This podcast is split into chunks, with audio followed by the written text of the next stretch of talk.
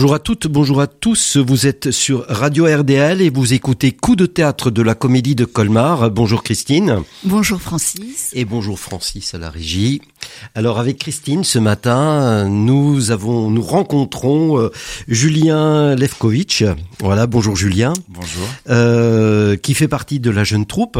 Euh, donc euh, nous n'avons pas euh, ce matin Léa Siri ou Gaspard Raymond, mais nous parlons euh, des circuits courts des courts-circuits, c'est-à-dire deux petites formes euh, qui accompagnent, euh, euh en, en, tout cas l'une accompagne la création euh, de la comédie de Colmar, des femmes qui nagent. Mm -hmm. On va peut-être commencer par euh, cette forme-là. Euh, Julien. Et euh, nous parlerons ensuite euh, d'une autre petite forme qui s'appelle les ardentes. Alors, qu'est-ce que c'est que ces circuits courts euh, d'accompagnement et puis euh, c'est surtout alors euh, ils sont ils sont mis en scène travaillés euh, essentiellement par Julien qui est ici et qui est avec nous et puis Gaspard. C'est ça. Euh, alors qu'est-ce que c'est? C'est des donc comme vous le disiez, c'est des petites formes. Euh, la première étant euh, donc nos héroïnes. La première est une forme euh, adaptée du, spectacle du, de la production de la maison cette année, du spectacle d'Émilie Caplier qui s'appelle Des femmes qui nagent, qui est l'adaptation d'un texte de Pauline Perrade. Et la deuxième forme, donc qui s'appelle Les Ardentes, est une commande au départ du musée Interlinden. Euh, qui, qui, a été passé pour la célébration euh, de la rénovation du, du retable d'Issenheim et donc qui a été joué euh, à cette occasion tout début juillet 2022 il me semble. Euh, c'est des donc des petites formes comme je disais, c'est-à-dire des spectacles courts dans la durée. À peu près d'une heure. oui, 45 minutes, 45 minutes, disons ouais une demi-heure, 45 minutes selon, et euh, qui euh, ont vocation à tourner dans des espaces donc plus réduits et euh, et pour des publics euh, variés puisque ça joue à la fois euh, en appartement, euh, en musée, en lieu associatif, en lycée et même chez les particuliers. D'ailleurs, si cela vous intéresse et j'espère que cela va vous intéresser, là je parle à, à, tous ceux et toutes celles qui nous écoutent, vous pouvez avoir accès à ces petites formes en appartement chez vous euh, il suffit de téléphoner euh, et de contacter le service des relations publiques 03 89 24 68 34. Donc ça, j'espère que vous aurez l'occasion de jouer dans plein d'endroits euh, ouais. colmariens en ce sens-là. J'espère également. Alors, euh, en tout cas, nos héroïnes, euh, qui sont nos héroïnes? Alors, ouais. euh, nous, on a, on a choisi de parler de euh, quatre femmes différentes, en particulier de faire un focus sur quatre femmes. Euh, il faut savoir que, pareil, c'est une commande de la Comédie de Colmar au départ. Donc, on nous a demandé pour accompagner le, le spectacle d'Émilie Caplier, qui, euh, lui, euh, se, se concentre sur, des figures emblématiques de cinéma français et international. Là, nous a demandé euh, de se concentrer sur des femmes alsaciennes, ou d'origine alsacienne en tout cas, euh, qui avaient marqué, chacune à leur manière, euh, l'histoire alsacienne, française, européenne, mondiale. Euh, donc on, on, est allé euh, chercher des biographies de ces femmes-là, notamment dans un ouvrage de, de Christine Muller, euh, femme d'Alsace, qui a fait la biographie de 20 femmes, je crois. Euh, et on a voilà choisi, on a lu, relu, relu, puis on a choisi euh, plusieurs femmes. Et, donc il s'agit de, pour euh, plus de suspense, il s'agit de Jeanne Elbling, une actrice des années 20-30. Euh, qui a travaillé en France à Hollywood. Il s'agit de Louise Weiss, qui c'est celle dont j'ai le moins expliqué généralement, mais Louise Weiss qui est, euh, qui est un peu la plus connue peut-être. Oui, la plus connue, qui est, on l'appelle la grand-mère de l'Europe, la plus ouais. connue, qui a d'abord lutté pour le droit de vote des femmes et puis et puis ensuite pour la construction européenne. Etc. Une grosse féministe. Oui, ouais, une grande grande féministe. On a également Adélaïde Oval qui est une, une résistante, une résistante qui était psychiatre au départ, qui était résistante déportée, qui ensuite a, a beaucoup travaillé à, pour la mémoire de, de, de, la déportation de la Shoah. Et on a euh, enfin euh, c'est Frédéric Frédéric Brion, exactement, oui. euh, qui était la le premier amour de Goethe, qui donc elle a vécu plutôt au XVIIIe siècle, euh, qui a une vie peut-être moins moins euh, romanesque, disons, mais euh, on a eu beaucoup de choses à raconter sur elle justement. Bah oui, parce qu'elle est, elle a beaucoup, en, en, tout cas, elle est même présente encore dans le Faust, c'est-à-dire oui, c'est elle, la Marguerite. Ouais, c'est Marguerite euh, Goethe qui l'a laissé tomber, euh, s'en est jamais même lui-même remis, elle mm. ne s'en est pas remis non plus. Non. Euh, donc, euh, donc effectivement, c'est une femme connue en ce sens-là, une femme alsacienne ouais, ouais, connue. C'est une femme très connue en ce sens-là, ouais, qui en effet, comme comme vous le dites, a et évidemment dans le rôle de Marguerite quelque part euh, dans le dans le dans Faust et c'est une femme sacrifiée. Oui, c'est la porte d'entrée qu'on a choisi d'ailleurs pour en parler. Hein, on, voilà. Donc. Euh... Oui. Alors moi j'ai eu la chance euh, de voir nos héroïnes euh, dans ma classe de seconde au lycée et ce qui est tout à fait remarquable, c'est que c'est un homme mm. puisque c'est Gaspard euh, qui interprète, euh, c'est ou qui oui qui interprète par moment qui incarne, par moment qui dit simplement des textes, les quatre figures. Alors comment s'est passé ce travail euh, avec euh, Gaspard pour mettre en scène euh, nos héroïnes? Euh, alors déjà, bah oui, donc là, là, c'est une question très intéressante que tu soulèves. C'est vrai que on, on, était tous les deux, tous les deux garçons sur le sur ce projet-là, puisque Léa, qui travaille déjà, qui est déjà actrice dans le spectacle d'Émilie Caplier, il n'y avait pas, elle n'avait ni le temps, ouais. ni d'ailleurs ça, ça faisait pas tellement sens qu'elle soit là sur cette petite forme. Donc on s'est et assez éloignée des femmes alsaciennes d'une manière ou d'une autre. Oui, oui, sans doute. Même si elle est là depuis quelques années maintenant, mais on s'est dit qu'on allait faire ça tous les deux et euh, s'est posé, s'est posé tout de suite la question de savoir comment on allait faire pour parler et incarner ces femmes-là alors qu'on était deux hommes et qu'il fallait qu'on trouve encore une fois une porte d'entrée qui était cohérente, juste, délicate. Euh, moi, je voulais à tout prix qu'il y ait de l'incarnation dans le projet. Euh, parce qu'on est quand même comédien. Donc euh, je me suis dit très vite que qu'on prenait le risque sinon de faire un, un, une conférence. C'est très bien les conférences, mmh. mais c'était pas notre métier, pas ce qu'on nous demandait. Euh, donc j'ai tout de suite demandé, euh, j'ai tout de suite proposé à Gaspard d'en parler. C'est-à-dire qu'on a passé d'abord un premier temps, euh, plusieurs heures ensemble à parler de ça. C'est-à-dire comment faire ensemble pour incarner euh, des femmes en tant qu'hommes et comment faire pour tout de suite dé, défaire le nœud qui pouvait y avoir. Donc on a eu une conversation très enrichissante à cet égard-là. Puis ensuite on on a choisi de multiplier les formes de, de discours, disons. C'est-à-dire, on a, on a travaillé à, à la fois à parler d'elles, à parler en leur nom, euh, à choisir des moments de vie d'elles qu'on pouvait réincarner, à choisir comment on allait sortir de cette incarnation et récupérer un discours plus indirect où c'était seulement Gaspard ou moi qui parlions. Et on a fait en sorte de ne pas travailler euh, la caricature parce que c'est le risque évidemment quand on incarne euh, euh, un, une personne de l'autre genre, de l'autre sexe, de tomber dans la caricature. Donc ça aussi, ça a été un travail euh, euh, oui, et je dois, et je dois dire que c'est c'est remarquable hein, parce bah, que euh, Gaspard à la fois effectivement incarne euh, est par moments femme et en même temps c'est jamais jamais euh, surjoué et la, la, forme évolue. Alors euh, en fait vous êtes parti euh, de celle qui était peut-être la moins connue, c'est-à-dire mm. de l'actrice. Mm. Et en fait euh, on imagine dans le, le fil du, du spectacle que cette actrice aurait pu incarner les autres figures, les trois autres figures, comme si c'était des rôles qu'elle euh, qu'elle puisse jouer. Et en même temps, il y a quelque chose vraiment de la cérémonie, oui. hein, de l'hommage qui est rendu avec euh, un petit dispositif parce que ça prend peu de peu d'espace. Euh, donc euh, dans, dans, dans, une salle et à chaque fois ça se transforme en une sorte de, de cérémonie, de rituel en, en hommage. Oui, une actrice peu connue, c'est vrai. Euh, Moi-même, je n'en avais jamais oui. entendu parler, sauf que je, euh, d'après ce que j'ai vu, euh, c'est aussi quelqu'un qui était dans la résistance, oui, bien qui, sûr. Euh, et qui a aujourd'hui une place à Strasbourg, en tout cas, oui. à Lieu. En oui. particulier, c'est ça, ça, que je le savais, mais je ne savais pas qui c'était. Donc il y a, y, a, y, a, beaucoup de rues que non, parfois on ne sait pas qui sont les gens oui, oui. qui ont donné des noms aux rues, mais euh... oui, oui, bah on est. C'est aussi ça moi qui m'intéressait, c'est qu'en fait c'est une actrice qui euh, qui pourtant a eu quand même sa petite notoriété dans les années 20-30. Elle jouait dans des films euh, quand même euh, qui ont eu voilà leur leur originaire de Tannes. oui, originaire de Tannes. En fait, elle est partie de la de la de Tannes et même de la région très vite. Elle a, elle est arrivée à Paris, à, Paris. à 4 ans quoi. Ouais, c'est ça au début du XXe siècle. Euh, elle a beaucoup travaillé voilà en tant qu'actrice dans des films français. Puis après, elle est partie à Hollywood. Il faut savoir qu'à l'époque, euh, le c'était juste avant que le, le, doublage, les techniques de doublage n'existent. Donc ce qui faisait à Hollywood quand un film marchait bien pour l'exporter en Europe, dans les dans les pays où, où l'industrie du cinéma existait, ils bah voilà, ils appelaient des acteurs français et des actrices françaises pour qu'ils refassent le film à Hollywood pour qu'il puisse être exporté et vu en France. Donc elle a fait ça pendant un certain temps et en fait euh, quelques années plus tard, au début des années 30, le doublage euh, a été inventé quoi. Donc elle est repartie en France, elle a un peu travaillé, puis paf, la Seconde Guerre mondiale éclate et là aussi elle s'est illustrée par elle est, elle est rentrée dans des réseaux de résistance aux côtés de Pierre Brossolette, je crois.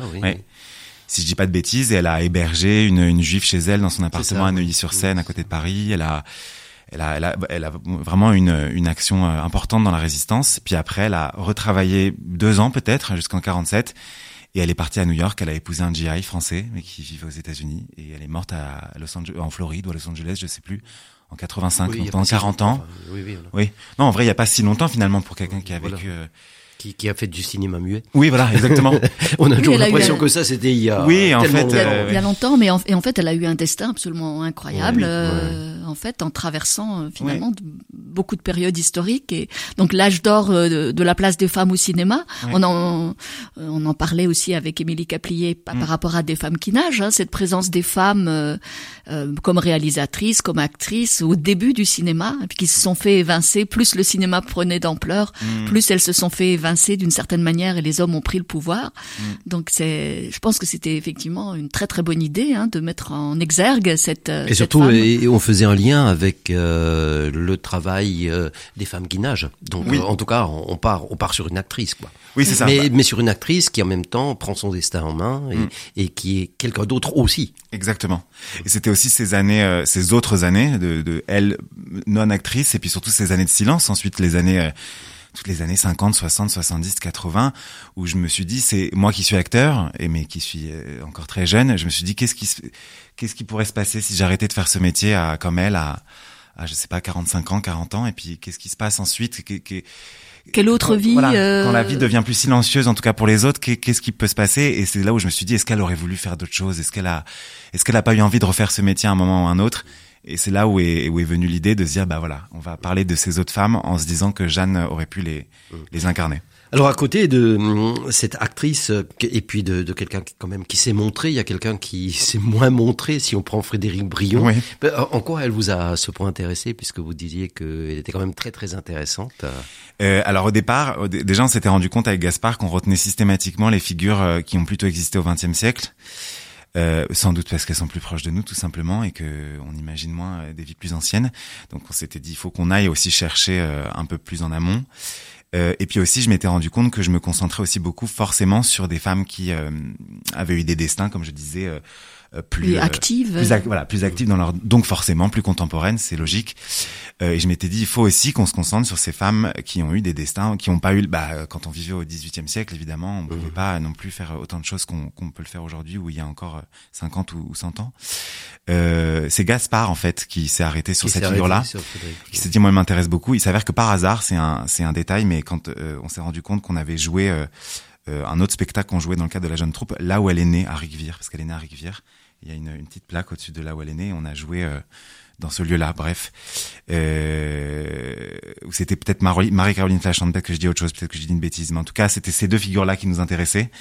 Euh, et on s'est arrêté sur Frédéric Brion. C'est nous qui avons choisi. Euh, moi, ce qui m'a juste parce que vous avez travaillé sur Frédéric Brion, j'avais moi lu, mais ça, ça, pouvait être complètement fictif, comme quoi. Alors, d'après ce que tout le monde dit et ce que vous avez dit sans doute aussi, elle, elle, elle, mène une vie euh, complètement recluse euh, après son mm. histoire avec avec Goethe. Enfin, histoire bon qui est, qui est là aussi très très rapide en tout cas, mais qu'elle aurait rencontré quand même Lenz après coup. Moi j'ai lu ça et qu'elle aurait eu un, qu'elle aurait rencontré la Révolution française. Je sais pas dans vos, vos travaux vous avez vous avez rencontré quelque chose de ça non? Qu'elle aurait été un moment donné à Paris. J'ai lu ça quelque part et et en fait je me suis demandé, je me suis dit que je vais quand même vous vous demander parce que comme vous avez euh, développé autour de cette figure là alors, je ne sais pas si elle a rencontré la Révolution française, mais quand j'avais fait en sorte, euh, au moment de la présentation de nos héroïnes, que les élèves fassent une petite recherche mhm. avant le spectacle, et en fait, ce qu'ils avaient trouvé, c'est qu'elle s'était engagée euh, auprès des pauvres, enfin, qu'elle mhm. avait mhm. eu une euh, une fonction engagée à sa manière, pas simplement de, du côté de la piété, mais un petit peu plus loin, dans un engagement politique au, service des plus défavorisés.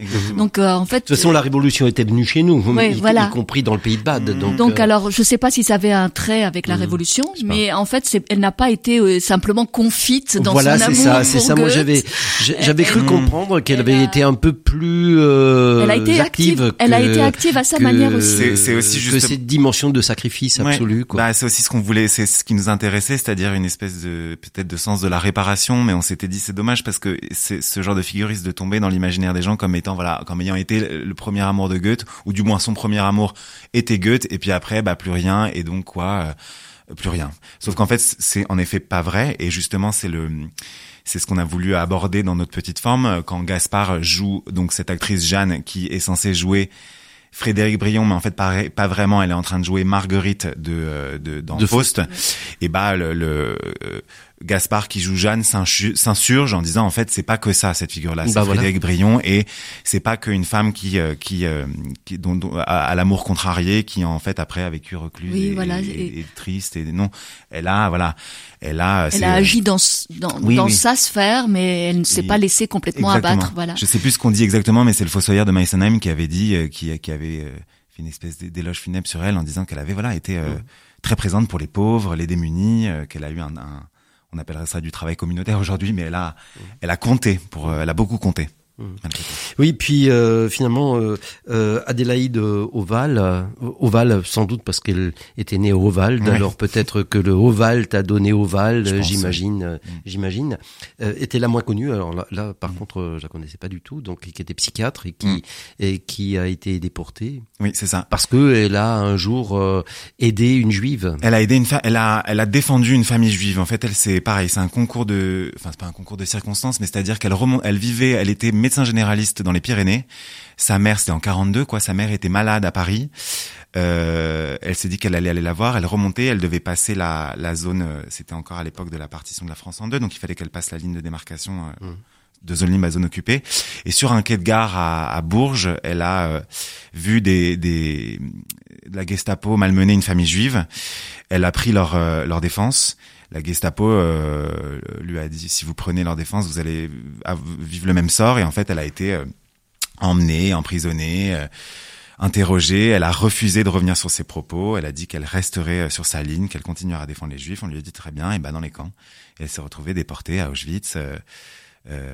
Où elle a joué un rôle de médecin. Oui. Oui, et d'ailleurs, elle a, elle a, sa survie a été très importante puisqu'elle a pu témoigner de ce qui s'est passé effectivement et des, des expériences médicales qui étaient faites. Donc, euh, elle fait partie des témoins euh, importants pour témoigner de, de l'horreur, effectivement, de l'utilisation de la médecine euh, et puis assez par les tôt, exactement assez tôt, parce qu'en fait, elle, elle a été, euh, comme elle était euh, médecin, médecin, prisonnière mais médecin à Auschwitz, elle a accompagné au départ un médecin nazi, Dering, qui lui a, a, pratiqué des expériences atroces sur les prisonnières. Elle a refusé d'y participer et quelques années plus tard, à la fin des années 50, quand il y a eu tout un procès contre ce Dering, elle a, elle a été un témoin clé. Mmh. Euh, et ça a lancé euh, sa, sa, volonté de témoigner ensuite jusqu'à la fin de sa vie. Donc dès les années 60, ce qui n'était pas forcément euh, si commun à l'époque, il a fallu attendre quelques années de plus. Alors ces femmes euh, héroïnes sont jouées par euh, euh, deux comédiens de la jeune troupe. Mm. et nous parlons ce matin de la jeune troupe parce que dans des petites formes qui s'appellent les circuits courts. Et on va peut-être écouter un petit peu de musique. Là, dans la forme Nos héroïnes, il y a la belle chanson d'Hélène, hein, une chanson de, du film de Claude Sautet que vous connaissez connaissez tous et que vous allez reconnaître. Ce soir, nous sommes septembre et j'ai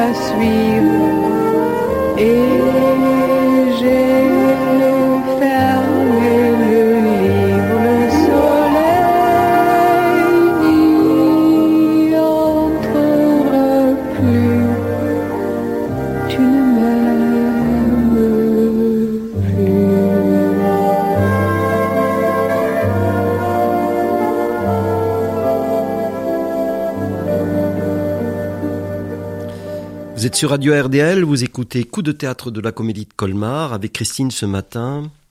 Nous parlons de euh, court-circuit, circuit court et nous avons reçu euh, euh, Julien Levkovitch pour nous parler de ces deux petites formes, d'abord de nos héroïnes et puis des ardentes. Alors peut-être juste pour revenir sur votre manière de travailler.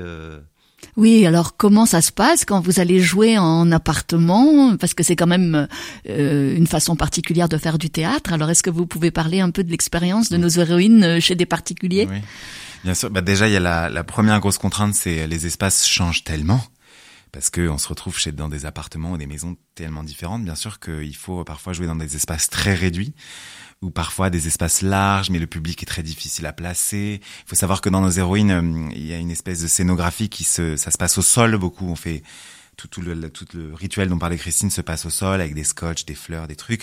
Donc si euh, il y a si c'est si les gens sont trop rangés les uns derrière les autres, ceux qui sont au fond ne voient rien du tout. Donc voilà, faut prendre ça en compte.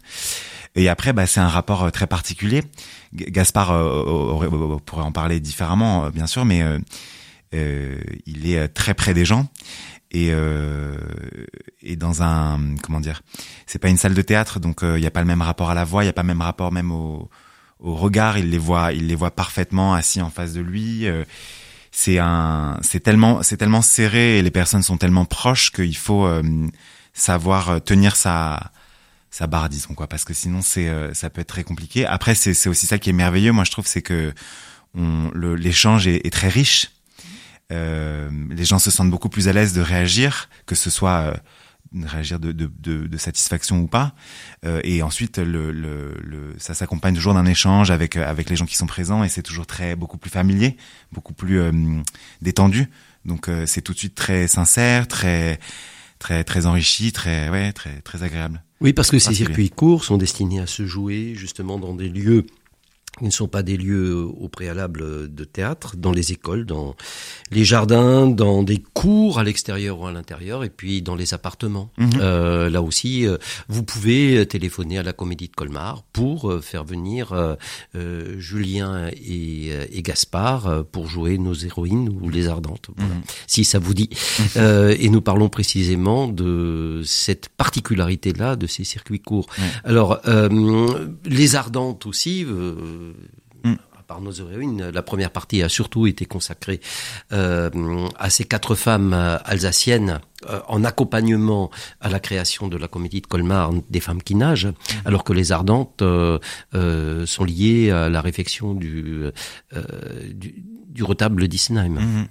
Oui, alors ça c'était ouais dans un contexte un peu différent. On a on a créé un, une petite forme aussi euh, pour euh, pour la rénovation de du la restauration, ouais, c'est ça du, du retable d'Isenheim au musée Interlinden, qui était euh, au départ un projet un peu différent parce que voilà il était il était dédié à ça à ce moment précis là.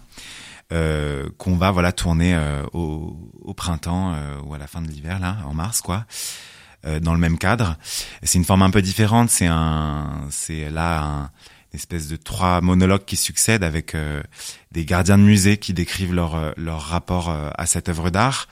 et c'était l'occasion pour nous de, de, de chercher à l'intérieur de ça. on s'est beaucoup documenté, c'est-à-dire qu'on est allé même à à Isenheim d'ailleurs, dans l'ancien cloître. Cloître, merci.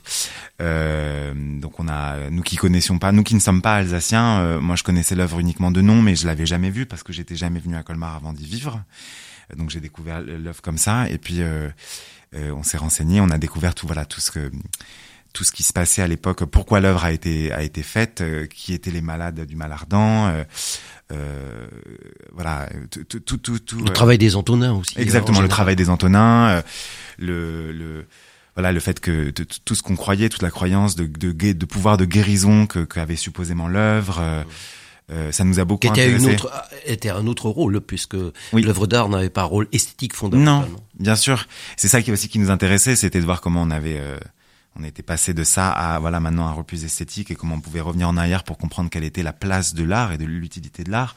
Et oui, l'amour médecin de Molière qui dit que le, théâtre, la musique et la danse et donc la peinture aussi ont, euh, sont les seuls médecins, les seuls véritables médecins des êtres humains. Donc euh, il y avait vraiment un, parallèle entre. En plus, vous sortiez de la Covid au moment où ces choses-là se sont faites. Bien sûr, c'était l'un des oui parmi les premiers événements euh, qui étaient à nouveau ouverts au public. Mm. cette, cette fête autour du, du rétable. Ouais. ouais. Puis même nous, forcément, ça nous faisait nous interroger sur notre propre fonction, en fait, euh, dans la dans la société pour être un peu grandiloquent, mais c'est juste qu'on se, on se disait c'est intéressant parce qu'on fait un métier qui, euh, qui a été beaucoup interrogé et réinterrogé dernièrement avec à cause de la pandémie. Euh, oui, là, est-ce que vous êtes essentiel Exactement de à quoi à quoi on sert finalement Qu'est-ce que pourquoi on Le théâtre a pu se jouer d'ailleurs dans les appartements, voire dans des cours justement, et des gens qui ont continué à faire du théâtre. Donc donc pour répondre à un besoin. Oui, bien sûr. Euh, de bien sûr. Et puis euh, voilà, développer une inventivité avec les outils qu'on a aujourd'hui. Et voilà, il y a moi aussi j'ai vu du théâtre en Zoom quand j'étais moi j'étais encore à l'école pendant euh,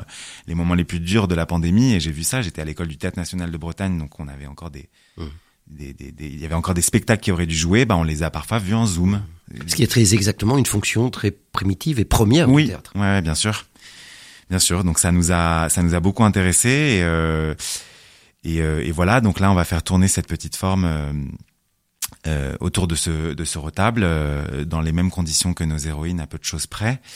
Euh, oui, parce qu'il me semblait que c'était Léa série qui jouait avec Gaspard. Donc euh, là, peut-être euh, en mars, si des femmes qui nagent partent en tournée, il va falloir que vous preniez le deuxième rôle. Bah, y a, en fait, il va y, avoir une prise de rôle. En fait. Oui, je, je révèle pas tout, tout, mais en effet, il y a donc comme je disais, c'est des gardiens de musée qui sont spécifiquement en charge de surveiller le, le retable. Et puis il y a une troisième voix qui parle, mais c'est une voix enregistrée registré pardon. Euh, j'en j'en dis pas plus, mais ça nous a permis aussi cette forme-là de, de, voilà de, de, de, faire une alternance en fait. Voilà, donc comme Léa ne sera pas disponible à ce moment-là, c'est Gaspard et moi qui allons reprendre les deux rôles physiques présents au plateau, et puis on entendra sans doute la voix de Léa. Euh, voilà, oui, on euh, Juste peut-être euh, un, mot sur votre présence à Colmar. donc la jeune troupe. Peut-être que faut-il nos nos auditeurs peut-être ne, ne vous connaissent pas. Peut-être euh, faut-il rappeler qui vous êtes et pourquoi vous êtes là? Alors c'est la donc on est la jeune troupe de Colmar à, de Reims à Colmar. Voilà. Euh, en fait les, la, comédie de Colmar et la comédie de Reims ont, fusionné sur ce projet, ont décidé d'engager une troupe commune. Il y a trois actrices, euh, Sarah Calcine, Léa Schweitzer et Colline Barthélémy qui sont à Reims et nous trois, Gaspard Raymond, Léa Seri et moi-même, Julien Levkovitch à Colmar, euh, soutenus par le ministère de la Culture et on est euh, tous les six euh, sortis plus ou moins récemment d'écoles qu'on appelle nationales, donc des écoles financées par l'État qu'on a eu sur concours et donc on s'insère comme ça dans des réseaux de théâtre public en travaillant, euh, voilà, pour euh, d'un côté la comédie de Colmar et de l'autre côté la comédie de Reims. Et puis on fait quand même quelques échanges. On va parfois faire des des des, actions d'éducation artistique et culturelle ou quoi à Reims. Euh, voilà, donc euh, on, est aussi euh, des acteurs, donc dans des créations de la maison et sur d'autres petites missions comme moi qui assiste Émilie Capli à la mise en scène ou etc. Voilà pour pour un an et quelques. Donc nous on, s'en va en juin. Juste un mot sur cette découverte de Colmar.